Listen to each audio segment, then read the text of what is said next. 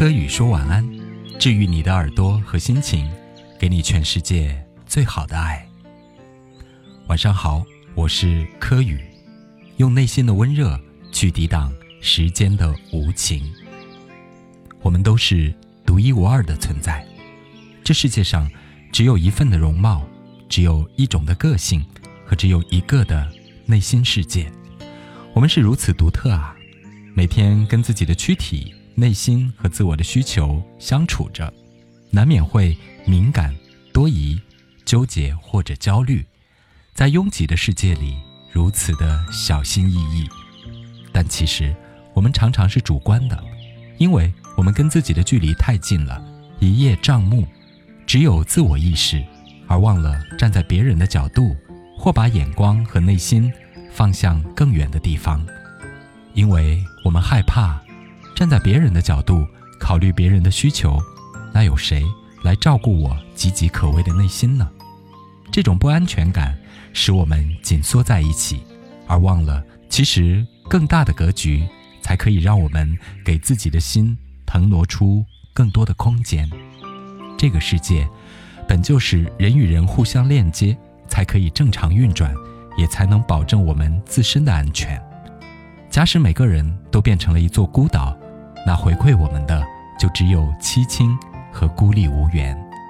在此时，我们也许应该将最多、最温暖的能量用以自我治疗，再把心房的空间扩大，装下更多的人，才可以制造出巨大的欢乐、温暖和力量。作为独立的个体，我们常常难免是一个抱怨体，我们很容易看好自己。而觉得外界全部都是问题和麻烦，抱怨父母为什么不理解自己，抱怨他们过去的坏脾气，抱怨他们对自己错误的安排和决定，抱怨爱人一点都不体贴，总是不能让自己安心满意，抱怨工作时太多的小人麻烦和不公平，也抱怨流年不利。也许他们是真的有问题，真的伤害了自己。让自己变得不幸福、不快乐，但此时，我们应该做些什么呢？过去的事情我们有没有做好？现在有没有努力？对未来有没有目标和方向的设计？我们是否有努力做过这些事情呢？还是希望所有的一切可以自己主动变好？我们总是会感觉自己有太多不舒服、不顺利的地方。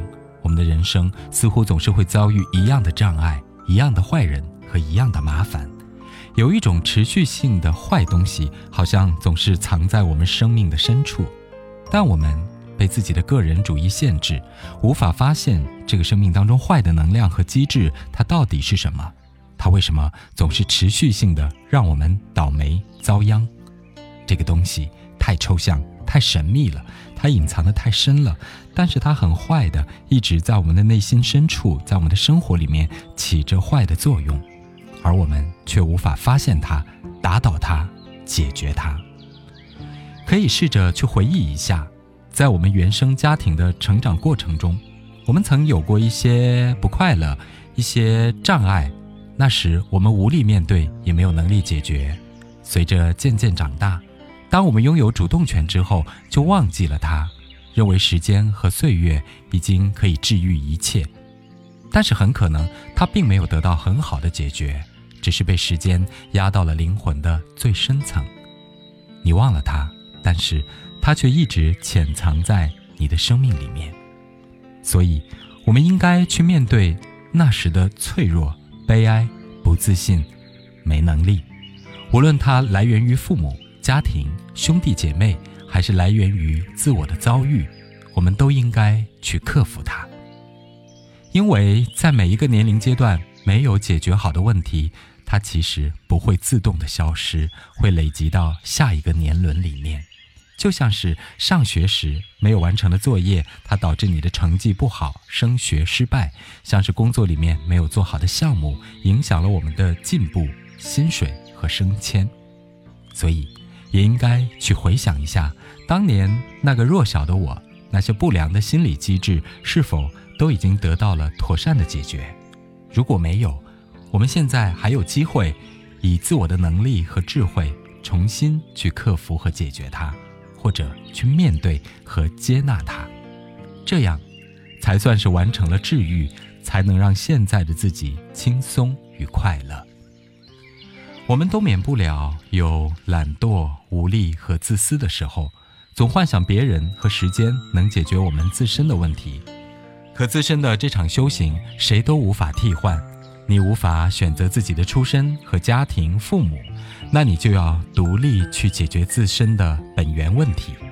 抱怨和对抗，在现实里也无法真正有效地解决所有让我们苦恼的事情。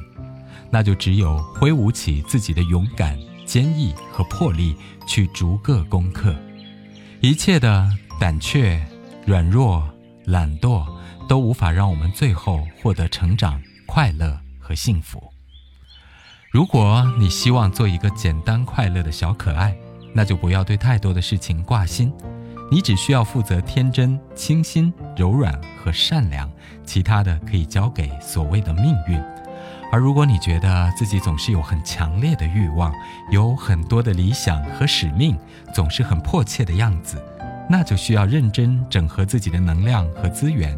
对自己严格要求，很怕小可爱的欲望太强，而野心又总是被自己拖延，那就真的太纠结了。想一想，明早起床，你是要做小可爱，还是要做野心家呢？哎呀，也许我们又开始纠结了。